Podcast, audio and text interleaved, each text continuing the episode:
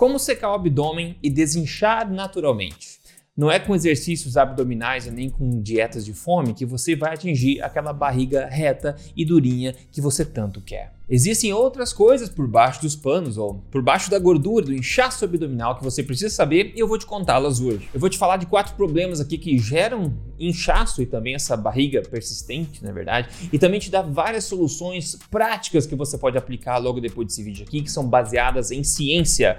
E no final ainda te dar duas dicas extras para você manter em mente. Eu já adianto também que um dos problemas que eu vou citar aqui, ele é muito pouco conhecido pela maioria das pessoas, mas pode ser, em muitos casos, aquela coisa que falta para você finalmente dar aquela secada e conquistar aquela barriga que te dê orgulho. Então, vamos em frente. Se você é novo aqui, bem-vindo ao meu canal. Eu sou Rodrigo Polesso, pesquisador independente de ciência da nutrição, autor best-seller e também criador do método metabólico de emagrecimento, o acelerador emagrecer de vez. Eu estou aqui semanalmente ajudando você a atingir a melhor forma da sua vida, recuperar as redes de saúde também e se sentir absolutamente incrível. Tudo baseado em ciência e sempre sem balelas. Vamos pro problema número um aqui. Às vezes o que está mais dando aquela barriga grande para você, aquele inchaço, aquela barriga que você não gosta, não é nem a gordura que está ali, mas é sim o inchaço abdominal. Então antes a gente saber de fato qual é o problema da, da gordura, quanto que a gordura de fato está colaborando para o tamanho da sua barriga, nós precisamos primeiro eliminar e ter uma boa consciência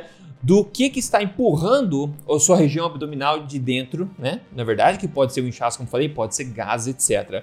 Às vezes, isso é mais responsável pelaquela protuberância que você não gosta do que da gordura. Então vamos ver isso agora e logo em seguida vamos ver a gordura também. Agora, duas coisas principalmente podem estar causando esse inchaço, esses gases, essa barriga inchada de fato. A primeira delas pode ser oriunda do seu estômago, pode ser um estômago estufado. E como é que você sabe isso? Se você se sente estufado assim, né, cheio, em até uma hora, duas horas depois da refeição, pode ser sinal que o problema aí está no seu estômago, que de fato está inchando, certo? Está estufando.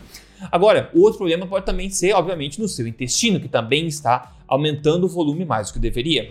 E se esse for o problema, geralmente você vai perceber um inchaço, uma aquela sensação de cheio lá embaixo, né, mais ou menos umas 3 horas por aí, ou um pouco mais, depois das suas refeições. Então, dependendo aí dessa, dessa regra de tempo, mais ou menos, você vai ter mais indicação se o problema está mais no estômago ou mais no intestino. Agora vamos para algumas soluções. Se o problema for no estômago, o seu objetivo é, obviamente, melhorar a digestão ali. E a primeira coisa que eu digo para você é para ter cuidado com o uso de antiácidos, que é tão popular hoje em dia. Geralmente, o problema realmente está na falta de ácido suficiente no estômago do que no excesso de ácido suficiente no estômago. Aí, tomando os antiácidos, nós nos livramos dos sintomas, às vezes, desse refluxo, coisas assim, que são causados pelo falta da, de um ácido potente ou da quantidade de ácido suficiente. Então a gente coloca um band-aid, mas acaba até piorando a causa. Outra coisa que eu vou te sugerir é checar a sua tireoide. Eu já falo um pouco mais em detalhes sobre isso também, que isso pode afetar profundamente a sua digestão. E ainda no assunto do estômago, uma coisa que pode ser útil de testar é testar contra a bactéria H. pylori, que se você tiver pode estar com certeza gerando problemas no estômago em si. Agora, se o problema for no intestino, você pode ter problema nos dois, na verdade, né? Uma sugestão bacana é você substituir alimentos que são altos em FODMAP, que são essas fibras facilmente fermentadas, né? Substituir esses alimentos altos em FODMAP por alimentos mais baixos em FODMAPs. Inclusive, vou deixar na descrição desse vídeo depois, dá uma olhadinha, dois vídeos onde eu dou bastante exemplos de alimentos para você saber exatamente o que substituir, ok? Mas, por exemplo, ao invés de frutas altas em FODMAPs, como maçã, ameixa, pêssego, por exemplo, favoreça outras como laranja, abacaxi, caqui, etc. Ao invés de legumes altos em FODMAPs, como aspargos, brócolis, couve-flor, favoreça outros como cenoura, abobrinha, chuchu e também dá um tapa no botão de gostei se isso está sendo útil para você. Outra dica é você consumir uma quantidade razoável de gorduras fortes, naturais e ancestrais, como eu sempre falo aqui, porque gorduras de qualidade irão ajudar o seu corpo a produzir e dar fluidez, né? Dá fluxo à sua bile. Porque a bile é um antibactericida natural que está aí agindo para tentar manter o seu intestino delgado livre de infecções. Considere também reduzir o seu consumo de antinutrientes ou alimentos difíceis de digestão, como por exemplo folhas e legumes crus né, glúten e outros grãos também, e também as oleaginosas e farinhas delas. E claro, também diminua a sua ingestão de açúcares adicionados em cima de tudo. Se você está com problema de desbiose intestinal, Coisas assim, você adicionar açúcares livres em cima da sua alimentação, por mais que sejam açúcares naturais, pode colaborar para o problema. Agora, o segundo problema, já que nós falamos de inchaço, que agora é, pode ser de fato gordura subcutânea, uma gordura, uma capa de gordura que de fato está por baixo da sua pele e que está contribuindo para aquela barriga grande que você não gosta. A solução, obviamente, aqui é queimar, eliminar essa gordura subcutânea abdominal, claro. Mas tem algumas coisas a se manter em mente durante esse processo, como recentemente eu falei num, num, num vídeo recente aqui, que existem receptores de adipócitos, receptores de, nas suas nossas células de gordura que variam de acordo com as regiões do corpo. A gente tem os, os receptores alfa e os beta, por exemplo.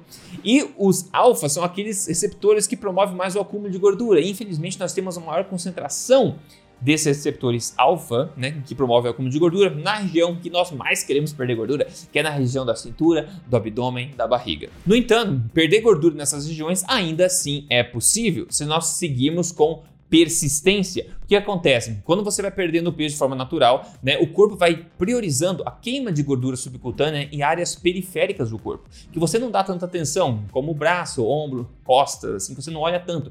Então, primeiro ele vai queimando esses lugares, até que, pum, às vezes, da noite pro dia, você nota uma grande diferença naquela secada que você dá na barriga, porque chegou a hora de queimar gordura naquela região específica que você tanto valoriza. E você só vai saber disso se você persistir no processo até esse ponto. E tem muita gente que desiste logo antes de ver resultados promissores na região abdominal. E em termos de queimar gordura abdominal e emagrecer no geral, uma coisa que eu quero relembrar aqui, e se você me segue, você já sabe disso, é que o sobrepeso no geral não é um problema calórico. Não é que você se exercita de menos e come mais, tá? Isso são efeitos colaterais.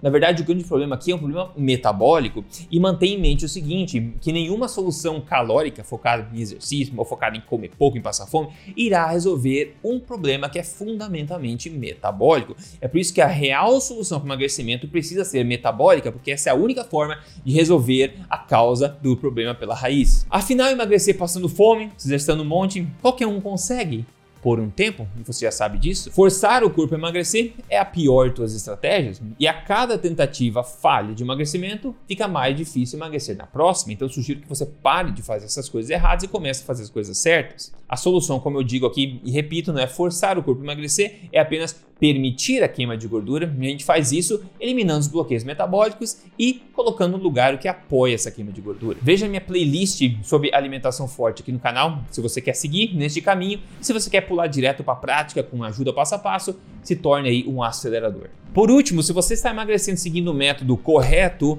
você precisa ter em mente aqui que a expectativa de emagrecimento é bastante diferente da realidade, bastante diferente da realidade do emagrecimento. E isso salva muita gente de frustração. A expectativa é que você perca peso numa linha reta, como a gente sabe, mas isso raramente é o caso porque a perda de peso natural acontece dessa forma, com um monte de altos e baixos, de forma que a tendência dos resultados a longo do prazo seja chegar onde você quiser. Então, se você olha por curto prazo, ah, ganhei peso hoje, ah, fico tô triste, ah, perdi peso hoje, tô feliz, ah, ganhei peso, tô triste, você vai viver uma vida de frustrações. Então, preste atenção na tendência dos resultados ao longo do prazo e aceite que essas ondulações são naturais. Se você persistir, você vai chegar onde você quer chegar. Vamos para o próximo problema aqui que pouca gente conhece, e ele é o excesso de estrogênio, tanto em homens quanto mulheres. Veja, por exemplo, esse estudo aqui agora, que meio que descreve o impacto dos hormônios sexuais, como, claro, o estrogênio, né? Esse impacto na regulação de fluidos no nosso corpo, como a retenção de líquido, que com certeza pode ajudar você a ter essa barriga grande que a gente não gosta, essa sensação de uma barriga estufada e grande, né? Então veja o que esse estudo fala. Eles falam o seguinte: nós vimos que tanto o estradiol quanto a progesterona têm importante efeito na regulação de fluidos no corpo e sódio também. Eles dizem ainda que o estradiol, né, ele aumenta o volume do plasma sanguíneo. Então ele promove aumento desse volume do plasma, da retenção de líquido também. Uma coisa é certa, isso muita gente já sabe, você não quer um excesso de estrogênio no corpo, você não quer mais uma ação, mais ação do estrogênio do que você naturalmente precisa, porque isso é um problema em vários aspectos. Então a solução para isso é obviamente se certificar de manter a ação do estrogênio equilibrada sob controle. Então preste atenção nos seguintes aspectos. Para mulheres, pílulas anticoncepcionais. Cuidado com isso, tente se informar mais a respeito disso. Isso pode esculhambar os seus hormônios, porque você de fato está tomando eles. Agora, outra coisa que afeta homens e mulheres, qualquer pessoa, são alimentos que são ricos em estrogênio de plantas, os fitoestrógenos que tanto falamos, né? E o impacto do estrogênio na nossa alimentação, o impacto disso no nosso corpo é também muito bem documentado. Então, por exemplo, pessoas que consomem soja e derivados com frequência, tomem cuidado com isso, que a soja é uma grande fonte de fitoestrógenos e a ação desses fitoestrógenos no corpo será parecida com o estrogênio do nosso corpo, promovendo essas coisas ruins, como a retenção de líquido, esse inchaço que a gente não quer. Outra fonte também, que eu falei num vídeo recente, é, são as cervejas lupuladas. As cervejas lupuladas, né, elas são fonte do fitoestrógeno mais potente que nós conhecemos, que é o 8-prenilnaringenin, que é bastante potente, como eu estou falando. Então, cuidado se você gosta de tomar cervejas aí é, frequentemente, principalmente as lupuladas. E hoje em dia, quase toda cerveja contém lúpulo. Outra fonte também de fitoestrógenos é a linhaça, tão popular, e a sua farinha também tão popular, que o pessoal da cetogênica e low carb por aí. Toma cuidado com isso. Elas são riquíssimas aí no que a gente chama de lignans, que são precursores para esses fitoestrogênios também. E tem outras fontes também, mas eu queria é, destacar essas três aí para você. Tá? Então, a solução, obviamente, é você implementar uma alimentação forte, que já considera tudo isso, já limpa isso da mesa, não usa esse tipo de coisa e usa outras coisas que podem suportar e apoiar o seu metabolismo. E de novo, veja minha playlist aí sobre alimentação forte para tudo ficar claro para você, com exemplos e tudo mais. O próximo problema aqui é o metabolismo se arrastando, coisa que ninguém quer. E a solução é tirar as travas do caminho e adicionar ao invés do que ajuda. A primeira coisa então é remover os obstáculos metabólicos do caminho. E o primeiro passo para conseguir isso é eliminar o excesso de ingestão de gorduras poliinsaturadas do seu dia a dia. Aqui eu tô falando dos óleos vegetais de semente, óleo de girassol, de canola, milho e soja e também todas as margarinas feitas deles. Depois, reduzir inflamação no corpo. Isso é chave, porque inflamação bloqueia o processamento de energia no corpo. Então, tentar remover da sua dieta alimentos que podem estar causando inflamação para você e fatores que você acha que pode estar causando inflamação, mesmo que essa inflamação seja subclínica, ou seja, por baixo dos panos, que não, que não fica tão claro assim que você tem. E também a próxima coisa aqui é você reduzir as endotoxinas do seu intestino, porque elas são grandes bloqueios metabólicos.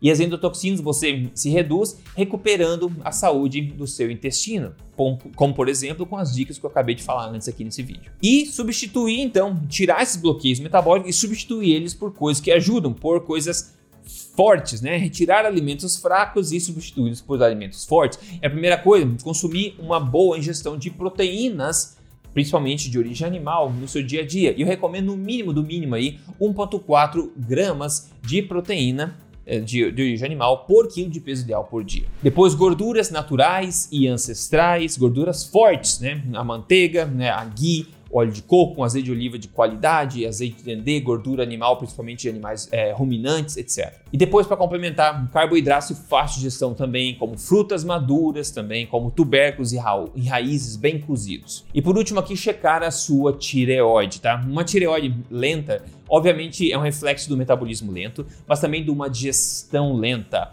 Uma tireoide lenta significa uma digestão lenta. E se você tem esse problema, isso pode estar colocando freio na sua digestão. E uma digestão lenta pode facilitar muito a fermentação lá dentro do seu intestino, no seu estômago e aumentar a sua barriga por ter essa expansão abdominal. Então, quando você for checar a tireoide, eu sugiro que você não só olhe o TSH, como parece que todo endocrinologista é fissurado em olhar o TSH. O TSH é somente um marcador. Você pode ainda ter hipotiroidismo mesmo com o TSH normal. Então eu sugiro que você peça, que você teste o TSH, né? Você teste também o T4 livre, mas também teste o T3 total, que é de fato o que mais importa, que é o hormônio ativo da tireoide no seu sangue. E para finalizar aqui duas dicas extras. A primeira dica extra para você consumir sal a gosto. E quando eu digo a gosto é sem forçar a redução de sódio. Eu poderia falar muito sobre essa questão do, do sal e do mito do sal e tudo mais, mas eu queria que você tivesse em mente o seguinte, que uma dieta mais baixa em sal do que o seu paladar diz pode ser um grande problema e pode ser responsável pela retenção de líquido no corpo também.